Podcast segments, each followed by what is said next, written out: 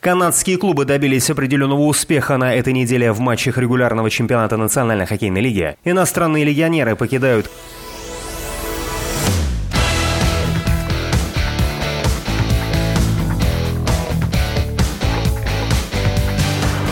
Канадские клубы добились определенного успеха на этой неделе в матчах регулярного чемпионата Национальной хоккейной лиги. Иностранные легионеры покидают команды континентальной хоккейной лиги. ФИФА и УЕФА лишили Россию международных соревнований по футболу под своей эгидой. Команда Формула-1 «Хаос» расторгла контракт с российским гонщиком Никитой Мазепиным. А фигуристке Камиле Валеевой присвоили самое высокое спортивное звание – заслуженный мастер спорта.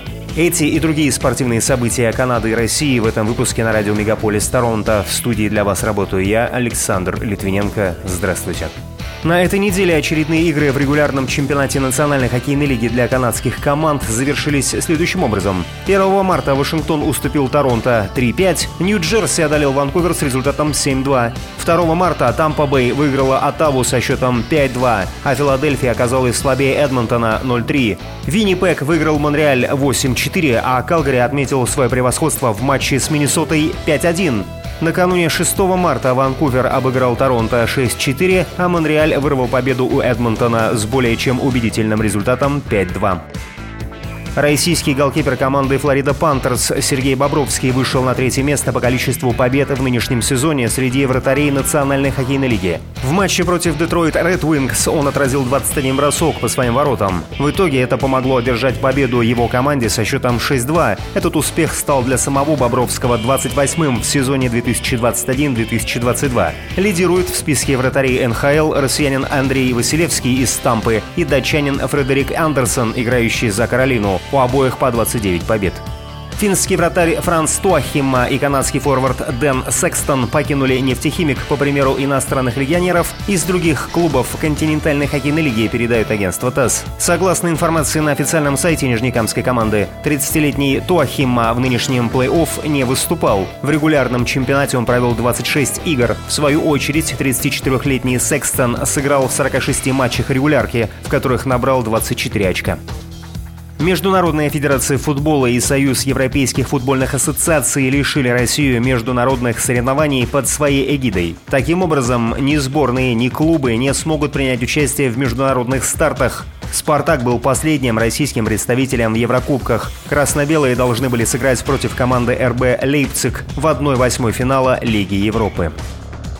В руководстве Матч ТВ сообщили об отмене трансляции лыжных гонок и Паралимпийских игр в Пекине. Таким образом, телеканал не будет показывать соревнования на заключительных этапах. Решение связано с тем, что российские спортсмены не были допущены к состязаниям. Международная федерация лыжного спорта отстранила их после того, как организаторы этапов в Норвегии отказались допустить представителей России к стартам.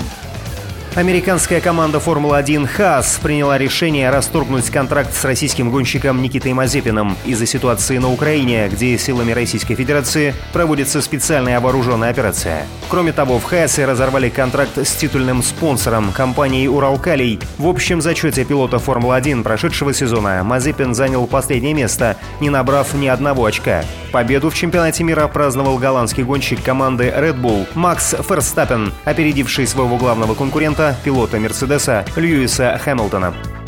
Российский боец смешанного стиля Александр Шлеменко из-за травмы снялся с поединка против чемпиона Eagle Fighting Championship в среднем весе Фаридуна Адилова из Таджикистана, сообщает агентство РИА Новости. Бой между оппонентами должен был пройти 1 апреля в Сочи в рамках турнира Eagle FC 47. Согласно заключению медиков, россиянин не успеет восстановиться к назначенной дате. Напомню, Александру Шлеменко 37 лет, на его счету 61 победа, 13 поражений и один поединок без результата в ММА. Олимпийская чемпионка Камила Валиева, выигравшая золото Олимпийских игр в Пекине в командных соревнованиях фигуристов, стала заслуженным мастером спорта России. Как напоминает портал «Спорт-24», ранее биатлонистам Эдуарду Латыпову, Ульяне Нигматулиной и Кристине Рисовой также были присвоены звания заслуженных мастеров спорта. Гонщик Даниил Квят отказался подписывать декларацию Международной автомобильной федерации о приверженности принципам мира и политического нейтралитета, которая позволяла пилотам из России выступать в международных гонках в нейтральном статусе. Об этом сообщает агентство РИА Новости. Ранее партнер Квята по команде G-Drive Racing Роман Русинов заявил, что также отказывается от выступлений в нынешнем гоночном сезоне из-за дискриминационных условий. Добавлю, Квят является самым успешным российским гонщиком в истории Формулы-1. На его счету три подиума, один один быстрейший круг и 202 набранных очка. В этом сезоне он должен был выступать в чемпионате мира по автогонкам на выносливость в составе команды G-Drive Racing. Пока это все спортивные события, представленные вашему вниманию на радио Мегаполис Торонто. В студии для вас работал Александр Литвиненко. Будьте здоровы и дружите со спортом.